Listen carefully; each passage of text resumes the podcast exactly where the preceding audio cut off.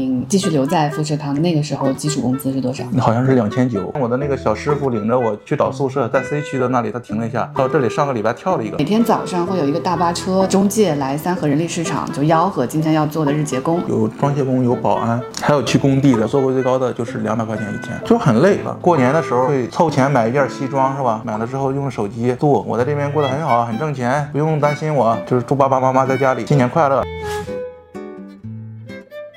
大家好，我是西西。今天睡前聊天的嘉宾是我之前在视频里推荐过的 UP 主就真。一句话说就真的故事：富士康打工十年，三十二岁时从富士康离职，去年做日结工时，因为跟黄子韬的一段对话冲上微博热搜。我是一定要找到一个我做这个事情，即使再苦再累，但是我喜欢。我无所谓喜不喜欢，我为了生活而已。姓名、就真，年龄、三十五，出生地、河北保定，大学、武汉工程职业技术学院，毕业年份、二零一一年第一份工作、在富士康做技术员，一千二百块钱一个月，最后涨到了五千八百块钱底薪。第二份工作、新媒体运营四千四百块钱一个月，我只干了二十天。第三份工作、全媒体运营七千块钱一个月，干了十天。第四份工作、保安四千一百块钱一个月，干了三个月。第五份工作、我那个当了保安之后就没有工作了，偶尔会去打日结，工资一般都是一百五十块钱到两百五十块钱之间一天。做过快递的卸车工，也去工地上做过清洁工，还有去工厂里做一些简单的机械相关的工作。对，还有送外卖。当时是在什么样的情况下进的富士康？二零一零年的时候，富士康跳楼跳的最狠的时候，我学的是机械制造与自动化嘛，然后又没有什么想法。我们的老师说，就是那个工厂特别好，国内领先水平吧，就是制作模具的那个行业。我宿舍有四个人嘛，另外三个人都去报名了，我也就跟着报名了，就去了。但是我们去富士康有一个测试，就跑五千米，另外一个就是个文化测试。文化测试我好像是考了全校第六名，但是我两年都没有怎么学习过，说明我是一个高材生是吧？因为都是在操场上面试。站那种方队，你知道吧？站完一一米隔一个人，面试官会一个一个的跟你聊天，聊那么五分钟。嗯，觉得我这思想还挺正能量的，就让我去了。面试时问的问题是什么呀？嗯，问我是哪儿的，我说我是河北的。他说让你去别的地方工作，你能接受吗？我说可以。他说让你去深圳呢，我说那也没问题。然后你爸妈不管你吗？我说我翅膀硬了。管不到我了。他又问我一个问题，就是说你喜欢机械吗？当时我怎么可能会喜欢这种东西呢？我说我无所谓喜不喜欢，我就是为了讨生活而已。然后他听了之后，他也没有说，反正他就要我了。录取率在你们学校是多少？百分之十吧。哇，这么少！对呀、那个是富士康是一个很好的工厂，还有一些其他的测试，就搞很多珠子，让我们用线一个一个的把它穿进去。好像你只要能穿进去，这个就是合格的。还有一个就是跑五千米嘛，测试的时候就是一群人排着队跑了八八百米，然后我们就被录用了。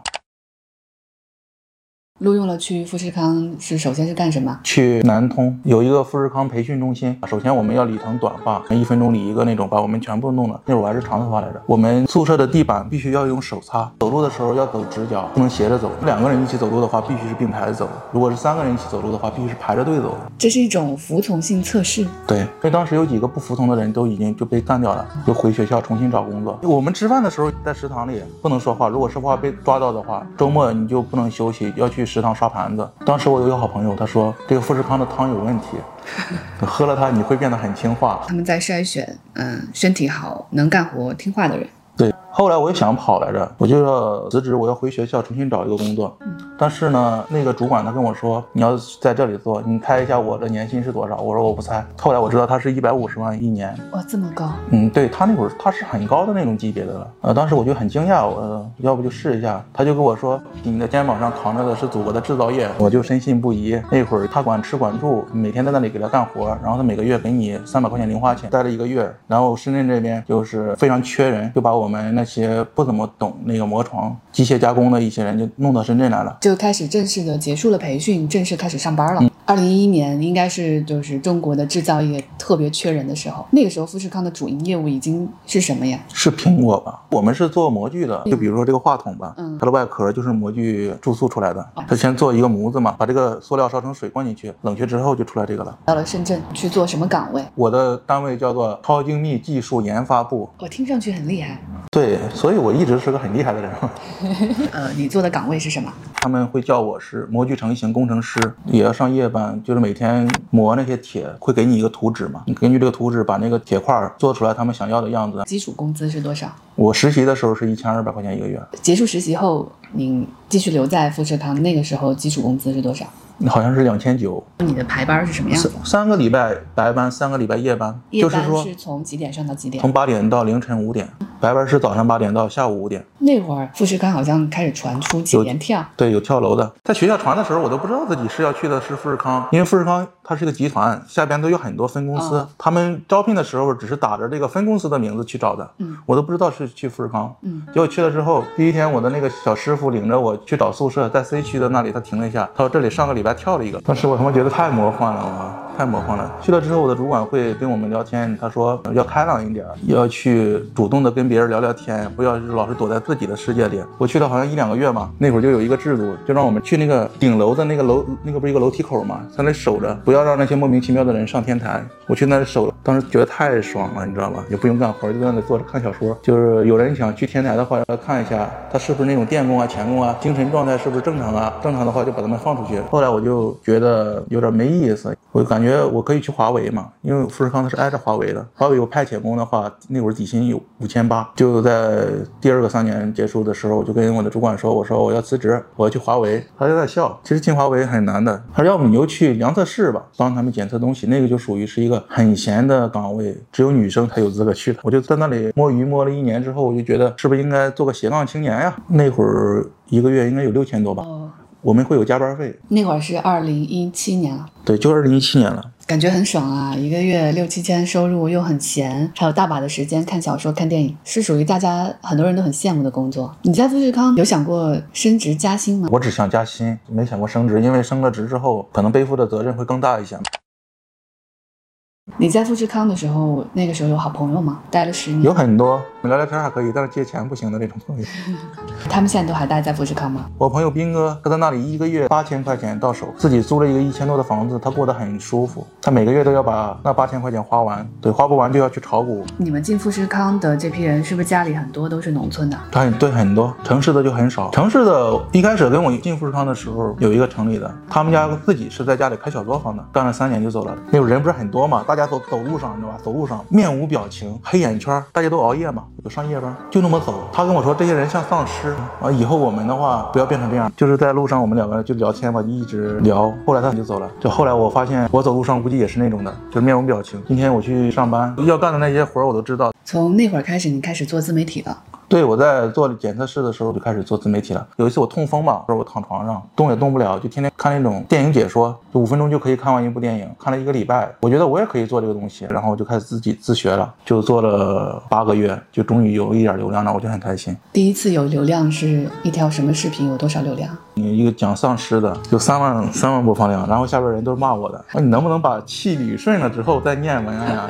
因为一开始的时候我是一个对着话筒都不知道怎么说话的人，但是我确实自我感觉很良好，我觉得是这种自我感觉让我撑了很久，撑了一年多，终于念了一句话像那么一句话了。后面做这种恐怖电影没有流量了之后，就开始转型做别的了。二零一七年的时候，我不是遭遇那个诈骗嘛，骗了我十十几万、十九万嘛，P to P 吗？算是网络传销吧。当时就是他当时是承许诺了你什么打动了你？就一年翻一倍，我就开始给大家分享怎么分辨这些网络上的网络传销项目，又火了几条内容。二零二零年九月，仍然是每天在二十一摄氏度的机房里做三台机器，旧真的痛风再次发作。医生当时误诊说旧真的肾功能不全。就真原话说：“我觉得我快死了，我要去到处看看。”于是他正式辞职，结束了十年富士康的流水线生活。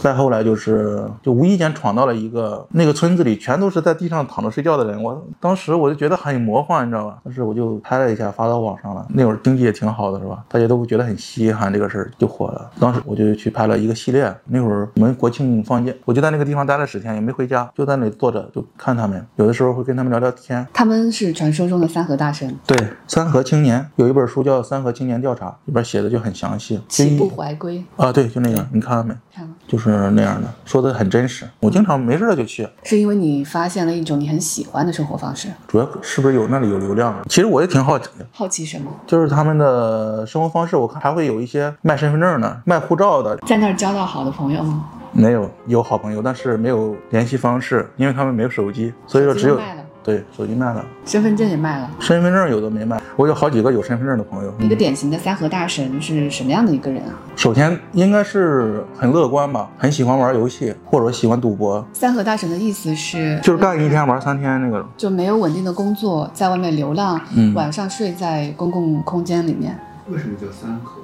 因为那个地方叫三和人才市场，现在没了。现在深圳他们一开始是在三和人才市场就睡在那儿，收入的来源主要是做日结工。每天早上会有一个大巴车中介来三和人力市场，就吆喝今天要做的日结工，比如说有送快递的，有卸快递，卸快递的、装卸工装卸工，有保安保安。有装卸工，有保安，还有去工地的。做一天的话，大概就是一百五十块钱到三百块钱吧。但是三百的那种确实很少，我做过最高的就是两百块钱一天，就很累。回来之后就可以去上网嘛。那个村子里边的网吧都是一块五一个小时，而且你充三十块钱，他还给你送十块，就很便宜。这个地方好像是与世隔绝的，因为那会儿的物价也都很高了嘛。然后一群人就去那里上网，吃点简单的东西，等没钱的时候再去那里打日结工。晚上是住人才市场或者住酒店吗？住旅馆？晚上可能就通宵吧，有在那个户外睡的，就躺在那里睡觉。有的有床位吗？有床位啊，床位的话好像十五块钱一天。呃，我睡过，当时去的时候，那个老板说你要去睡下铺，睡上铺的话会很危险。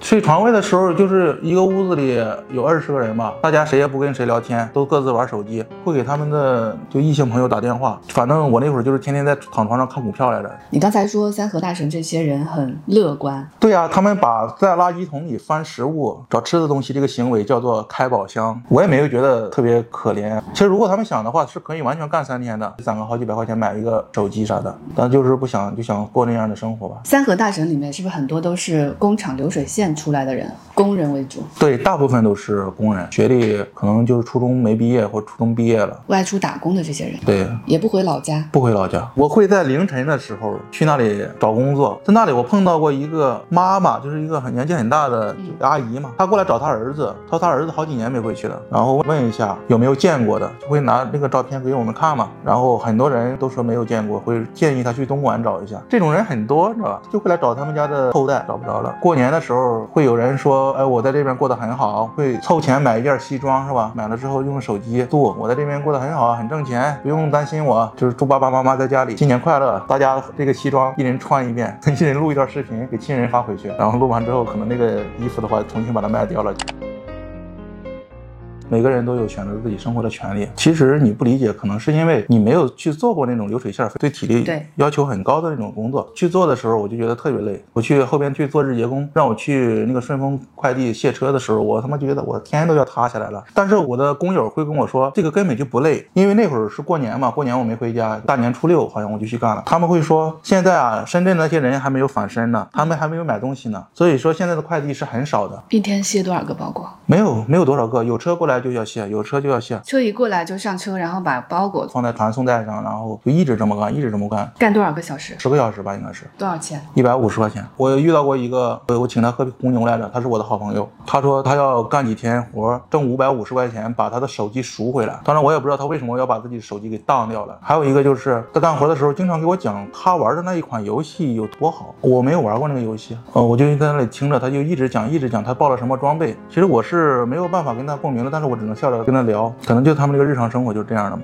就玩玩游戏，吃点饭，上上网，没钱了去挣点钱。刚才在和大神里面，你到现在都没有联系了吗？有一个偶尔会找我借点钱啥的，一般都是把钱输完了之后会找我借，我一般都会给个一两百。输钱是你说他在赌博，对，他是喜欢买球赛的那种，他没钱的时候借这个钱，他需要吃个饭嘛，但是他赢钱了会请我吃饭，请我去在我看来很高档的这个餐厅里去吃饭，就一条鱼可能就一百八十八，我跟他说你不要这样，你那个钱要省着。他没事儿，他是来得快去得也快，赶紧花了的话就我们那天就吃了四五百块钱。这种一直在赌博的朋友，你不会想拯救他？哦，你这不可能的事儿，怎么可能想改变别人呢？永远都不要想着去改变别人，因为很累的。可能三和大神会越越来越多吗？不会政府不会让这些人越来越多的。三河早就没了，这地方被重新装修了，叫奋斗者广场。在流水线上干有希望吗？还是说一辈子都跟现在差不多，一直待在流水线上？其实如果你干得久了，你在一个流水线上能干一年、干两年，你会升职到一个不需要你操作的这么一个岗位，给别人记这个工时。因为流水线不会有人干很久的，他们干一干就跑了，干干就跑了。流水线上的人也是流水的。有人因为干流水线上的工作，可以在深圳安身立命，在深圳一直待着，还活得不错嘛？操作工的话应该没有，一线操作员是不可能通过那个工资在深圳过得很体面的。那个工资一个月是多少？四千到六这些操作工基本上都是全国各地农村出来打工的年轻的农民工。对，他们来这里可能干个几年，攒点钱，再回村里结婚生孩子，能攒着钱吗？一年能攒个几万块钱。我那会儿在富士康，一年可以攒两万，攒两万，干个五年，攒十万块钱回老家。只要不花钱就能攒到钱吧。在那里有的是包吃的，有的宿舍只要一百块钱一个月，四千块钱就可以攒下三千五，那一年没准能攒四万块钱呢。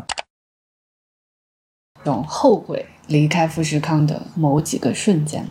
我收入不稳定的时候会有点后悔，但是那种时候不是特别多，那种时候你就去打日结工了。就会想，如果说我在富士康摸鱼摸一个八个小时的话，会有多少钱？嗯，又轻松。但是我现在在干这个东西你。富士康出来了之后，不是还做了两份自媒体的工作吗？第一个自媒体的工作，它是那种金融公司的，需要我们在网上拉一些客户过来，让他们炒期货。我去了之后待了二十天吧，我觉得这个东西他妈就是在骗人嘛，可能就走了。走的时候曝光了一下，啊，我跟他们把账号所有所有账号都举报了，都封号了。因为你当时已经被骗了十几万，是吧？对对对，就是因为我被骗了那个钱了，所以我特别痛恨这样的公司，我就要骗的吗不是，是被一个马来西亚的公司骗的。二零一六年的时候，我挣了六万，那会儿不是炒股吗？就有一个股票买了两万块钱的涨停了，一天挣了两千，我觉得这个钱很多。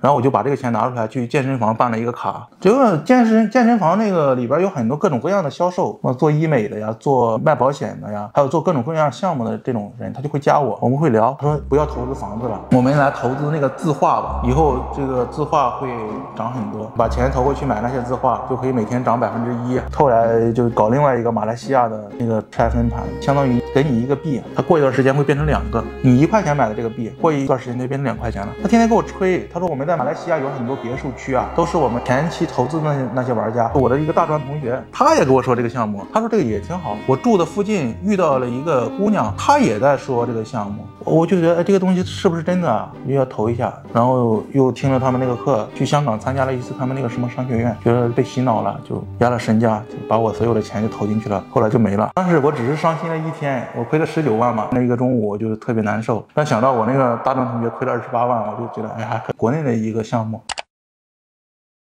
后来第二份自媒体工作是做什么？第二个就是全媒体运营，帮一个喜剧公司做公众号，让我去采访一些脱口秀演员。他让我去采访林更新，那十天那个 HR 就说你试用期不合格，然后明天就别来上班了。总结一下是离开富士康之后的职场生活都很很坎。很坎坷。我离开富士康之后，我认识了很多人，在深圳那些土豪身价一个亿的，我们也一起吃过饭。你会很羡慕这些人的生活吗？开始羡慕，现在也不怎么羡慕。我发现很多有钱的人都特别努力。我那个身价有一个亿的朋友啊，他有一个公司，他说让我去他那公司上班。我说行，我去面试嘛。我礼拜一上午就去面试了，公司里没有一个人。他说我们公司那些小伙伴礼拜六、礼拜天就是通宵加班了。我一想这种，那我不去了。他也要跟着他的团队一起这么搞，就是挺拼的。我发现真的是越有钱的人，能力越强的人，他就是工作狂。在富士康的话，下了班要么就是打游戏，大家一起组队打个英雄联盟啥的，要么就是去打麻将。下班就是跟干的事跟工作没有什么关系了。所以我就是在外边看到了不一样的世界，挺好的。那一会儿本来我是想直接回家的，但是我在路上逛街的时候，我遇到了一之前一个做保安的朋友，他说要不你就先在这里干四个月，干到年底还可以挣一万多块钱呢。我觉得也挺好，那就去当一下保安吧，挺好的。就是做外卖啊、当保安啊这些工作，其实我去做是很快乐的，因为我去把这个外卖递给别人的时候，别人会说谢谢，我非常享受这个感觉。我是在学校里当保安嘛，有的时候有很多学生家长会过来，然后会说跟他们孩子可能会说当保安这个职业地位很低嘛，但是我每次都跟那些学生说，我说我的学历是哈尔滨工业大学的物理学硕士，是吧？我是研究光的，我说你相信光吗？其实可好玩了。我说你出一个问题，你看能不能考住我？他不相信我学历很高嘛，他会问我一个圆的面积公式是什么？我说派 r 平方，他们会很惊讶，你知道吧？会有一些跟我玩的很好的学生跑过来问我一些英语的问题啊，我就会帮他们说一下，挺好玩的那一段时间。当保安一个月多少钱？四千一，因为我是当保安，下午两点我就下班了，可以去送一会儿外卖，就给人的感觉特别充实。后边都是做一些兼职，就比如说去俱乐部跟别人摆摆椅子什么的。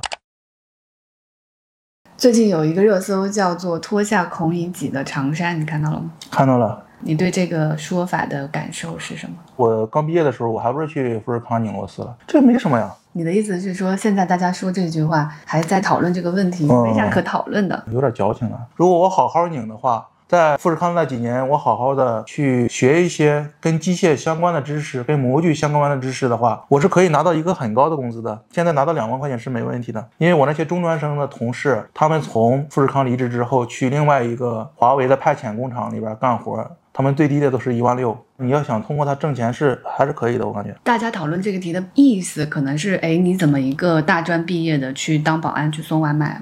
当保安其实也可以啊，我的保安主管一个月八千块钱，他是一个中专生啊，他很努力，他考电工证，考那种消防证，他自己考了很多证，然后现在他就是一个那叫什么安全经理嘛，反正他是不用站岗的，他每天就在那个办公室里坐着处理一下事儿就好了，他一个月就八千块钱，我觉得挺好的。他是因为没有脱掉长衫了什么的嘛，我就觉得跟长衫没关系，他主要是看个人，你要想从哪个地方弄到钱，你就能弄到钱。这段时间还有一个故事很火，是李涛的故事。哦，我有了解。他之前是一个记者，最近在送外卖，因为找不到其他的工作了，好像中间炒股也亏了点钱。他的故事在网络上一下子就走红了，是大家发现哦，原来一个三十多岁四川大学哲学系的博士，现在在送外卖。大家的意思是，怎么能过得这么惨？这咋说呢？其实我有一个观念的，就不要对生活抱太高的期待，人就不会有那么多烦恼。其实我觉得送外卖也是一个挺好的工作，不过现在也是有点内卷，送外卖的人太多了。习惯了在鄙视链里寻找幸福的人，可能会不理解就真的职业选择。我觉得就真很神奇的地方是，他很少对工作有差别心，但却特别能观察到每份工作里包含的自由。从富士康到日结工，他很辛苦，但似乎一点都不脆弱。他在体验一份世界的广阔。我最近会常常记得他说的：“不要对生活抱太高的期待，人就不会有那么多烦恼。”不知道为什么，放低了对生活的期待之后，人能感受到的自由就会变多。你也可以试试。下周我会跟旧真继续聊聊他做日结工时的奇遇，回老家种地的想法，以及一个三十五岁飘在大城市里的单身男性对生活的失望和希望。关注我，下周见。